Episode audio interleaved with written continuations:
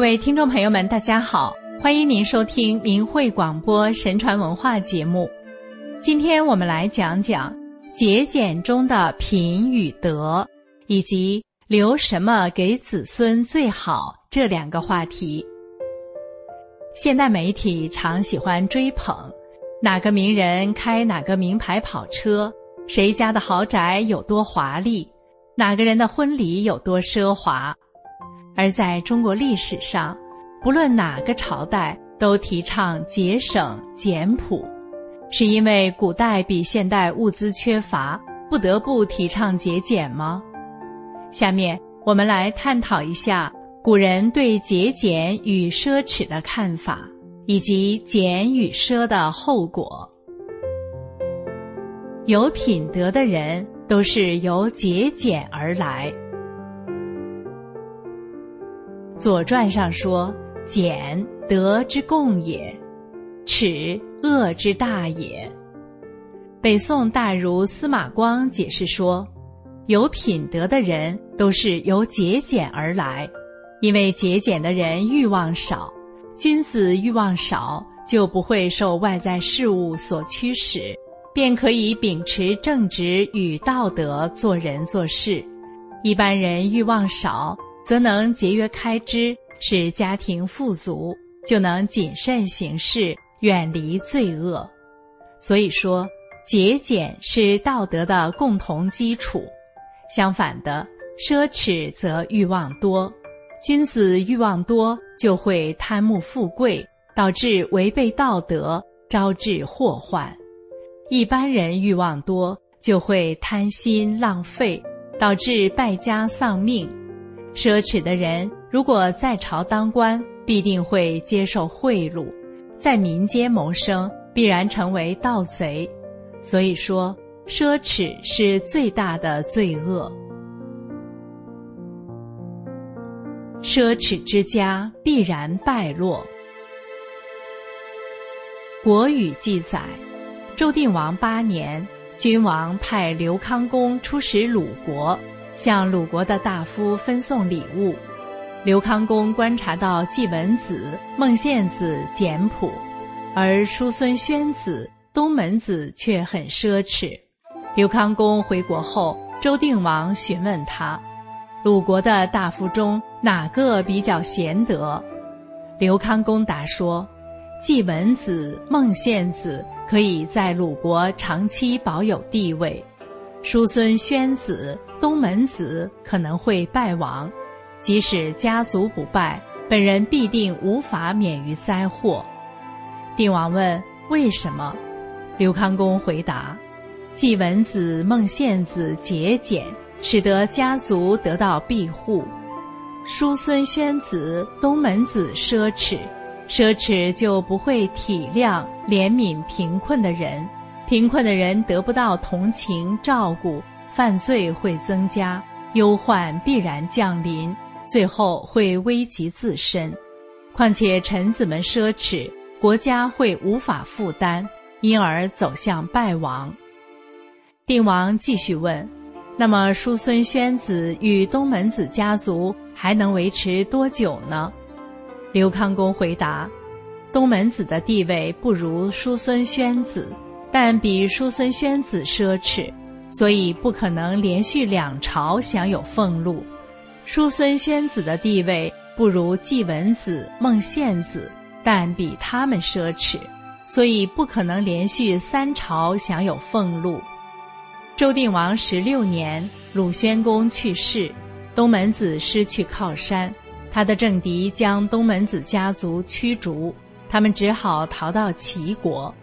周简王十一年，鲁宣公的继任者鲁成公去世的第二年，叔孙宣子因为做了很多坏事，鲁国大夫们结盟要放逐他，叔孙宣子因而逃奔齐国，真的应验了刘康公的预测，就是奢侈之家一定会败落，东门子只享有一朝俸禄。叔孙宣子只享有两朝俸禄，以节俭治国，则尊卑有序，骨肉恩亲，征讼停息。《史记》记载，汉平帝时，太皇太后下诏书说，治理国家的方法，首先要使百姓富裕起来。使百姓富裕的关键在于节俭。国家昌盛的时候，君王的德性没有比节俭更重要的。用节俭的美德教化百姓，那么尊卑的次序就会形成，亲人间的恩情会更加深厚，纷争诉讼的根源就会消失。这就是人民富足，不用刑罚就能治理好国家的根本。怎么可以不努力实践呢？大臣之中，能亲自实践节俭、轻视钱财、重视仁义的，就属平津侯公孙弘做的最好。他贵为丞相，却只盖布被，每餐只吃一种荤食和粗米饭，所得的薪俸都用来招待贤良与宾客，自己没有多余的钱财。这是内心自我克制而言行遵守法治的表现，就是说，以节俭治国，不论人民或官员都能自我克制，吃穿用度节省，钱财花用不缺，不贪污，不收受贿赂，而且有余裕帮助别人，因此人与人之间关爱和睦，纷争减少，社会安定。节俭不一定与贫穷和吝啬相关，具有节俭品德的人，不是出于钱财的缺乏，也非出于小气吝啬，而是懂得节俭是美德。很多有节俭习惯的人，反而更懂得享受生活，欣赏大自然，珍惜好物美食，也愿意分享，助人为乐，因为任何美德。都包含着顺天、为他、不自私的内涵。节俭的人不执着于放纵享乐，无欲则刚，便可以秉持正道，做人做事，修身养德。奢侈的人执着于物欲，容易心生贪念，甚至用不正当的手段谋取钱财，最终招致祸患。节俭的品德。对我们如此之重要，那么是不是应该不仅我们自身要做一个节俭的人，更要把这一品德传承下去呢？这就引出我们今天的第二个话题：留什么给子孙最好？自古以来，祖辈总是希望留下些什么给子孙。让他们在人生道路上少几分坎坷，多几分顺遂。但究竟留什么给子孙，是真正对他们最好的呢？下面与您分享几位历史名人的见解。不以家产让子孙怠惰犯错。叔广是西汉时人。他自幼好学，早年家居教授学生，门下弟子众多。后经朝廷征召，汉代贤君宣帝对他十分器重，让他先后出任博士、太中大夫、太傅等职，声誉卓著，屡获赏赐。他认为，知道满足就不会蒙受羞辱，知道适可而止。就不会遭遇危险，功成身退，合乎天道规律。《汉书》记载，他任太子的老师太傅的五年间，太子才十二岁，就已经通晓《论语》和《孝经》，于是他主动提出退休。皇帝赐给他黄金二十斤，太子又多赐给他五十斤。叔广回到家乡后。经常让家人摆酒席宴请族人朋友，打算把金子都用光。过了一年多，舒广的子孙私下对一位舒广信任的同辈老者说：“子孙们希望大人能留下一些家产，但如今大人经常花钱宴请宾客，家财将要用尽，请您帮忙劝说大人。”老者就对舒广转达了子孙们的想法。舒广回说：“我难道糊涂到不顾念子孙了吗？原本家中就有些田地，子孙只要辛勤劳作，足够衣食无忧，过着跟普通人一样的生活。如果家中财富有余，只会让子孙怠惰。贤能的人有过多的财富。”就会放弃自己的志向，愚昧的人有太多财富，就会增加他们的过失。况且，富人常是众人嫉妒怨恨的对象。我既没有什么可以教导子孙的，也不想增加他们的过错而招致怨恨。再说，这些黄金是圣明的君主赏赐供给我的。所以我乐于与乡亲、宗族们共同分享圣上的恩赐，以此度过我的余生，不也可以吗？留下节俭，可让子孙不匮乏。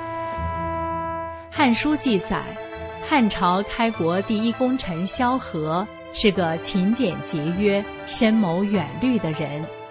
当年刘邦攻进秦国都城时，将士们都忙着抢夺金银财宝，只有萧何赶忙去收取秦国的地理图册、文书、户籍等档案。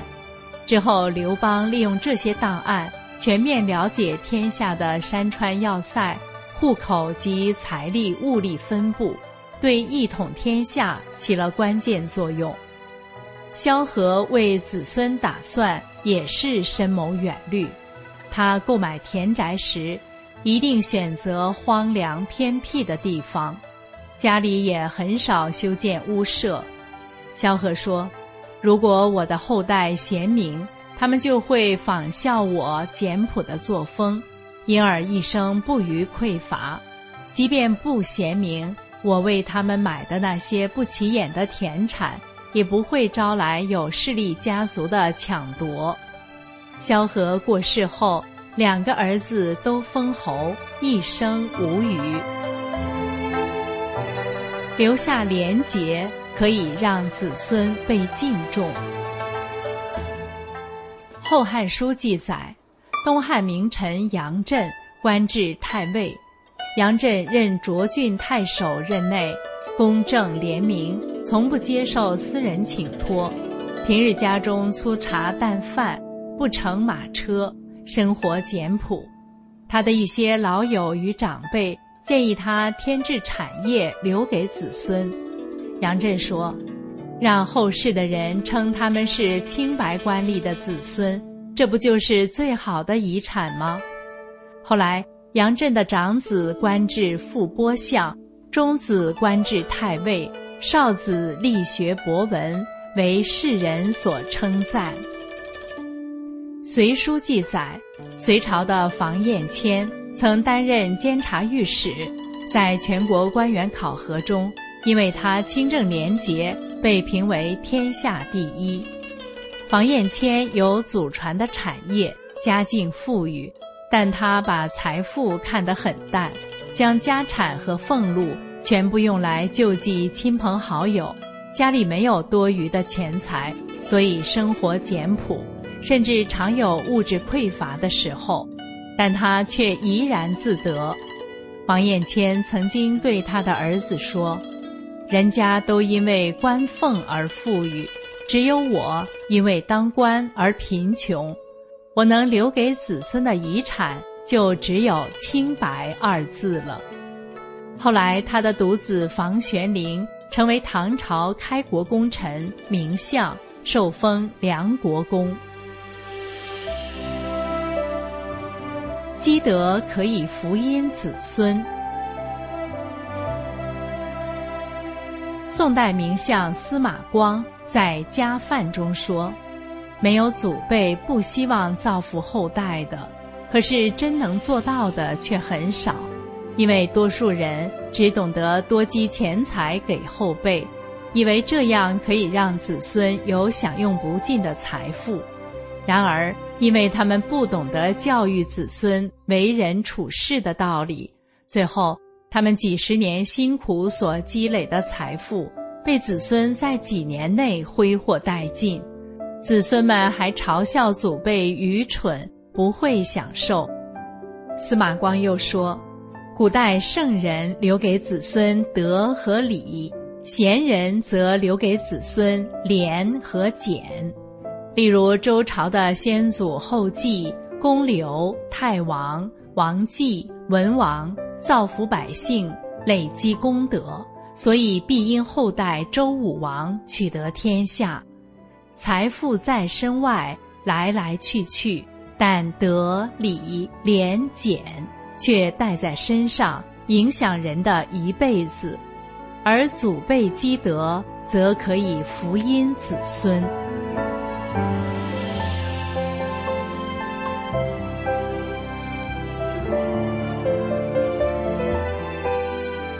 现今社会常出现子孙争夺遗产、亲人对簿公堂、恶言相向，另有些高官一手贪污，一手以特权为儿女谋取不当的利益，最终得了现世恶报。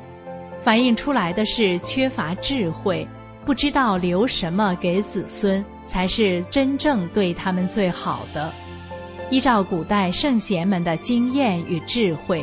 身教以节俭、廉洁等美德，做善事，为子孙积德，是留给子孙最好的遗产。